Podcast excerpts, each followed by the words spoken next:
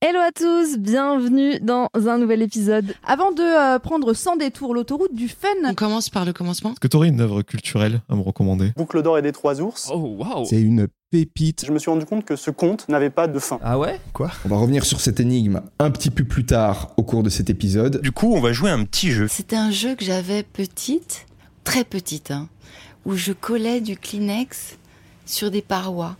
Alors qui veut commencer Allons-y. Avançons dans cette direction de l'enfance où se jouent les coordonnées du destin. Euh, J'avais un papier peint avec des frites dans ma chambre. Eh ben, Mais Moi, ça je- pose une question intéressante. Ouais. Est-ce que vous seriez en tanasse d'aller dans un resto et que un de vos potes amène un gars qui était pas prévu et que personne ne connaît ça n'a aucun rapport. C'est trop- À l'adolescence, c'était quoi vous vos complexes Parce Oui. que là, Le vous Ah. Le sexe, vivez. être moche, merdique, l'eczéma, mon père, ma mère, mon frère, douter de tout, la forme de mon visage, les pions qui me harcelaient, les raquettes constant. j'avais pas énormément euh, d'amis. Quand j'étais en CP, on me raquettait, on me volait mon goûter. Et pareil, on me volait mes sacs, on me les jetait, ils jouaient avec mon agenda, ils, le- ils jouaient au foot avec. Les mecs nous jetaient des cailloux. du fait que j'avais pas de potes, que j'étais toute seule et que j'étais la petite fille bizarre qui prenait des médicaments. Moi, je crois que j'ai bah, j'ai beaucoup subi le, le harcèlement, euh, tout ça, parce que j'étais grosse. Harcèlement physique ou moral Les deux Un peu des deux. Non, non, les pions, c'était un truc verbal. Et toi avec la tête de cheval, et toi avec la tête de Simpson. Et à chaque fois que je sortais dans la rue, c'était Morticia euh, Tusus. Et à chaque fois, Oh, ils me wow. rabaissaient en public. Moi, je partais du lycée et j'allais dans le cimetière. On me tapait pour avoir les réponses en cours. Mais moi, j'étais très euh, introverti et tout. euh. Enfin, très docile et tout. Très timide, très timide. Très timide. Très timide. Très timide. Très très très très timide. Extrêmement timide. Excessivement timide. Super timide. Maxi timide. T'as compris Pas sûr. Tu es un peu timide quoi. Ah. Voilà. Bah. Si tu pouvais remonter le temps et changer une chose de ton enfance. En fait, mes parents, Oh waouh j'ai une théorie. Je t'écoute. Nous grandissons. Sur une base de pâte à pain très très fine et avec dessus euh, de la brousse euh, fouettée. Par le tourbillon de la vie. Avec du sucre glace. Du shampoing sec. Tous les trucs dans ton frigo qui sont un peu défraîchis. Et un peu de rognure d'ongle. euh, posée sur cette base de pâte à pain et euh, Il y a rien à faire.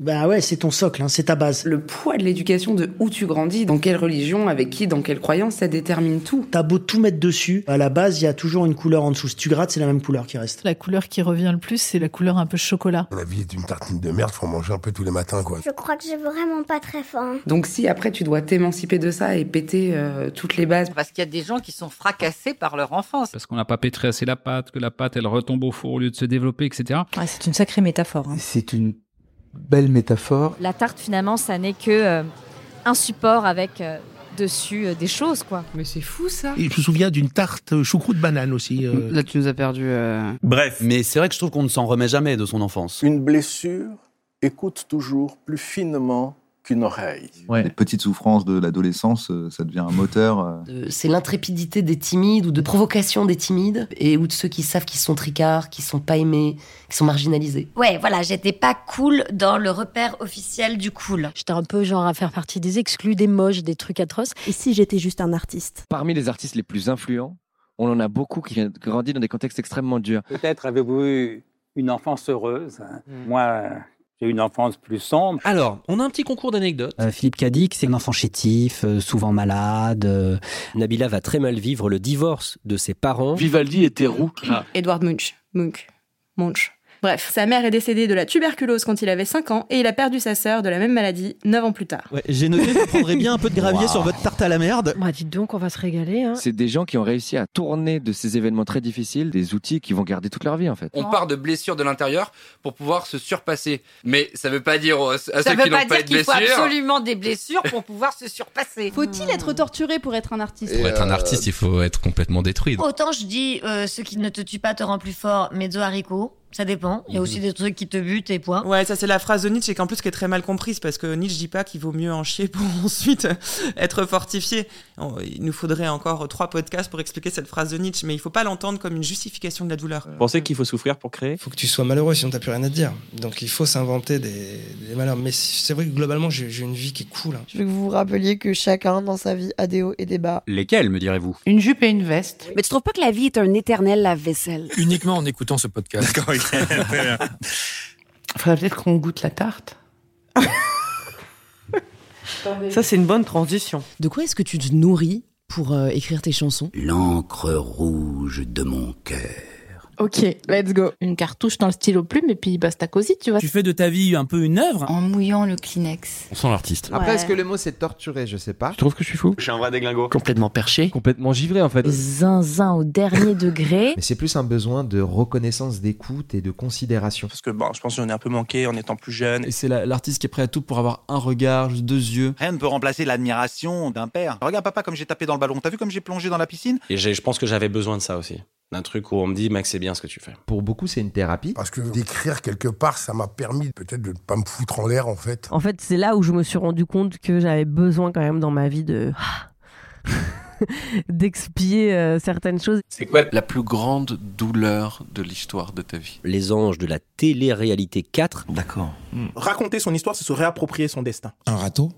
Alors sur le moment, c'était profondément désagréable, enfin, me faire conduire par une, par une jeune femme, mais pour écrire, c'est génial. Je pense pas que les moments où je suis triste, ce soit les moments les plus propices à, à l'éclosion de Ouais, l'art. à la créativité. Ouais, ouais. Vraiment pas du tout. Clairement, euh, quand je suis triste, triste, euh, je suis triste, triste, et puis laisse-moi dans mon lit, tu vois. Invoque le gars euh, traumate euh, quand t'as besoin, si t'en as besoin pour écrire, mais t'es pas obligé d'être traumate H24 pour écrire. Quoi. Donc c'est pour ça, c'est pas justifier la douleur, certainement pas la conseiller, mais une fois qu'elle est là, transformer ce qu'on a subi en quelque chose qui va aller dans l'ordre de notre devenir, qui va plus être un obstacle. C'est ça. C'est tous les chagrins sont supportables si on en fait une histoire. Euh, la petite fille est réveillée par les trois ours, elle s'enfuit par la fenêtre, on ne sait pas ce qu'elle devient, on ne sait pas ce qui elle était. Un peu à mon corps défendant, je suis devenue euh, dealeuse de shit. Ah, j'en étais sûre. Et puis tout ce qui est un peu torturé est davantage respecté. C'est chiant de dire euh, bah tout va bien. Dès que tu fais une chanson plus positive, évidemment que tu as toujours le risque de faire un truc très cuculapraline. Il n'y a aucun problème d'être complètement nunu et cancan. Kiki et gnangnan. Ah, Est-ce que toi, tu te considères comme étant torturé Euh, ça dépend mon degré d'alcoolémie. N'oubliez pas que l'al- l'abus d'alcool de quoi est dangereux pour la santé. C'est c'est Antoine Blondin, j'aime bien cette phrase qui dit Il faut écrire bourré et se relire à jeun. Après, il y a des romans qui ont été écrits sous coke. Hein, je... Euh, par exemple, ça peut être euh, un dialogue entre euh, un tiramisu et une épée. Et ça va être adapté au ciné par François Ozon. Trop bien. Le texte, il parle toujours d'autre chose que ce dont il a l'air de parler, y compris quand un tiramisu discute avec une épée. Des trucs de fêlure. Des failles. Ce besoin de contenance et ces failles narcissiques, on les a tous. Ces mécanismes, ils sont universels. Un des grands buts de la vie, c'est de se libérer des déterminismes. Ou alors en imbiber vos boudoirs pour un tiramisu de pirate. Ah, donc tu es pas juste un peu zinzin. Et de, non pas de devenir qui on est, mais peut-être créer qui on est. T'es qui en fait Victime de mon insolence, de la rue, je suis un naufragé. Et j'ai nagé alourdi d'un fardeau de mes regrets chargés. Et même à ce jour, ne crois pas que j'ai émergé. Je t'assure, je garde les traces de mon passé.